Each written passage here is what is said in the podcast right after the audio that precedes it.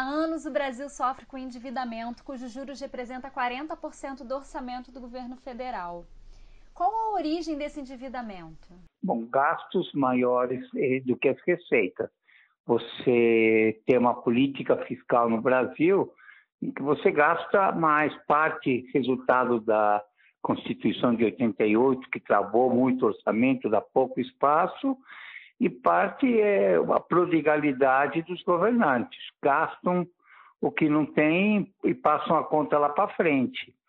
Se endividar quando você vai ter um retorno maior do que o custo da dívida é um bom negócio. Se endividar demais, como é o caso brasileiro, cada vez uma parcela cada vez crescente da dívida da receita do governo é para pagar é para pagar juros. Quer dizer, você fica andando sem sair do lugar, né? Recentemente, o ministro Paulo Guedes fez uma declaração em que ele previa a volta da hiperinflação caso a agenda de privatizações não avançasse. É, primeiro, eu queria que o senhor explicasse para a gente o que, que é hiperinflação. Bom, você pode, você tem três, eh, quatro cenários. Um são preços estáveis, né? Assim, uma, uma inflação baixa, eu diria que é uma inflação abaixo de 3%, 2% ao ano, diria que é, pode ser considerado como eh, como uma inflação zero ou, ou estabilidade de preços. Isso porque você sempre tem alguns aumentos que você muda os produtos. Então, carro modelo 2021, apesar que no índice de preços entra como eh, um carro 2000, e você tem uma melhora na qualidade do preço, uma internet mais rápida, quer dizer, você não pode incorporar esses ganhos de qualidade nos índices de preço. Então, se considera entre 1% e 2% eh, eh, de alta de preços como estáveis. Aí você tem uma alta de preços, um choque temporário. Então, você, o câmbio subiu, subiram o preço de alguns alimentos, o câmbio volta, esses alimentos caem, então isso é um, uma alta temporária de preços. Um processo inflacionário é um processo que se autoalimenta por mecanismos de indexação, por mecanismos de recomposição de, da renda. Então, o Brasil viveu muito isso, então é um processo que é difícil de acalmar. Então a inflação fica, por exemplo, em 10% ao mês. É, aí todo mês, todo, a grande maioria é, das empresas que têm poder de mercado reajustam automaticamente seus produtos. hiperinflação é um processo que você não tem nenhum controle, que esse aumento de preços é cada vez maior. O Brasil já viveu eh, processos de hiperinflação, que cada mês a inflação era maior do que o anterior. O último caso foi em 1989, que acabou com tendo o plano Collor. Aí depois você teve uma série de, planos e finalmente em 94 você conseguiu eh, eh, acabar com esse processo. Você usou toda uma engenharia inteligente. E qual que é o problema de um processo de hiperinflação? Você perde o referencial de preços. As empresas não conseguem produzir, você empobrece as pessoas que são os que recebem preços. Então é destruidor. Quer dizer, normalmente depois de um processo assim, você sempre tem uma grande destruição de empresas. As empresas não se viabilizam, eh, miséria, aumenta a concentração de renda Normalmente as rendas mais altas conseguem se proteger investindo em divisas ou em ativos reais, e os mais pobres não tem como. Então, além de destruir riqueza, você destrói especialmente eh, dos mais pobres. De que forma as privatizações poderiam evitar que o Brasil caminhasse para esse cenário de uma hiperinflação voltando? Eh, bom, primeiro não é só a questão das privatizações. Se você acabar hoje, imagina que vem a fada madrinha e acaba com toda a dívida brasileira. Todo. O governo brasileiro ela banca toda a dívida. Se você não mudar a maneira de organizar o Estado, daqui a pouco nós vamos estar na mesma situação. Você tem um orçamento muito rígido, você tem eh, assim, remunerações e aposentadorias muito generosas com o setor público, eh, você tem uma série de distorções que tiram as emendas parlamentares obrigatórias, dizer, o governo gasta sempre um pouco mais do que tem. Então, esse é, é um grande problema, quer dizer, você tem as privatizações ajudam a diminuir a dívida bruta, é verdade. Mas se você não fizer as outras mudanças, nós só estamos empurrando o problema mais para frente. É, segundo, o que, é um processo de hiperinflação? Você tem gastos muito maiores eh, do que a capacidade da economia de produzir. Então, o governo gasta mais do que arrecada.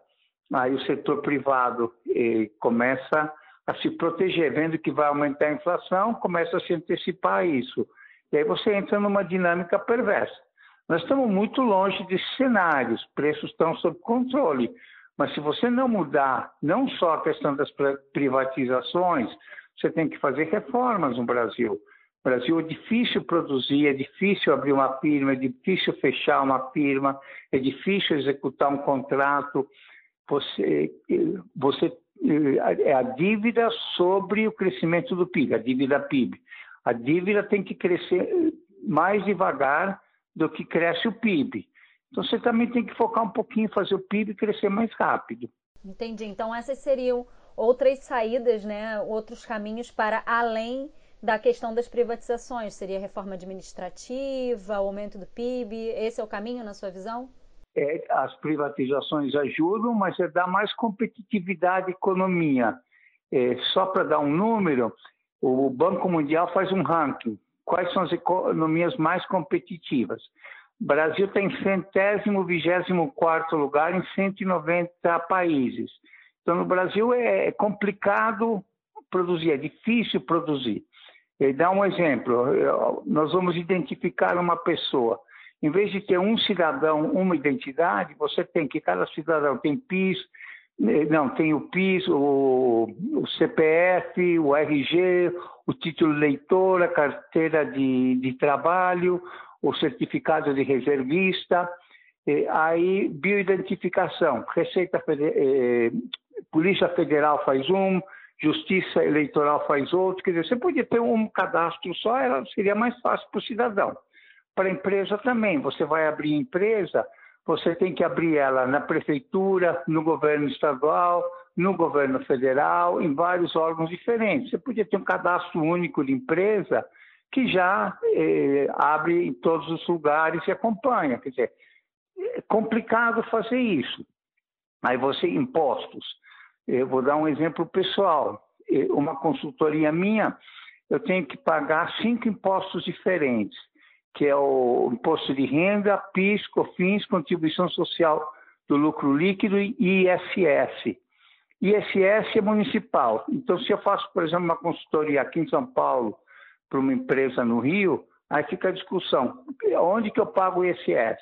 Se eu pago aqui, se eu pago lá, metade aqui, metade lá, é, é todo uma, um, um, debate. E aí, quatro impostos federais, não seria muito mais simples um imposto federal único, ó, economista, esse é imposto federal, é, advogado é esse imposto, em vez de ter umas, tantos impostos que você vai parcelar, são quatro parcelamentos diferentes, em vez de ser um só. Quer dizer, você tem que. O Brasil está muito olhado para a conveniência de Brasília e pouco para o resto do Brasil. Quer dizer, você pode ter mais eficiência, muitas mudanças não dependem do Congresso Nacional e você não faz elas. Então, não só o risco de hiperinflação, como que nós estamos crescendo menos que o resto do mundo ah, essa maneira devagar, quer dizer, se o denominador da fração, que é o PIB, cresce devagar, a dívida PIB você tem que fazer mais arroxo. E isso afeta muito mais os mais pobres e um, e um futuro, um potencial de futuro que está sendo dissipado. É como ter uma, uma linda fazenda e só, e, e só usar um pedacinho dela para plantar e deixar mato crescer no resto. O senhor quer acrescentar mais alguma coisa sobre esse tema da hiperinflação? Não, que a hiperinflação é um risco, a gente já viveu essa situação no Brasil ah, com a.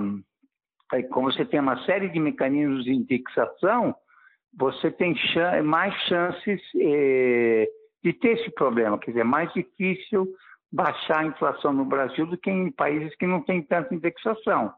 E você tem indexações que complicam muito. Um exemplo agora eh, os aluguéis são reajustados pelo IGPM, que vai variar cerca de 20% esse ano, E o, e o IPCA, que é o índice mais usado como base para reajustar salários, vai, vai aumentar 3%. Então, isso mostra como o Brasil é complicado.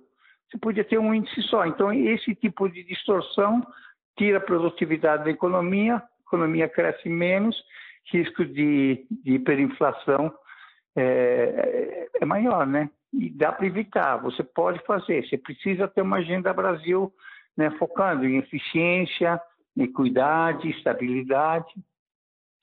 E você não está fazendo isso, né?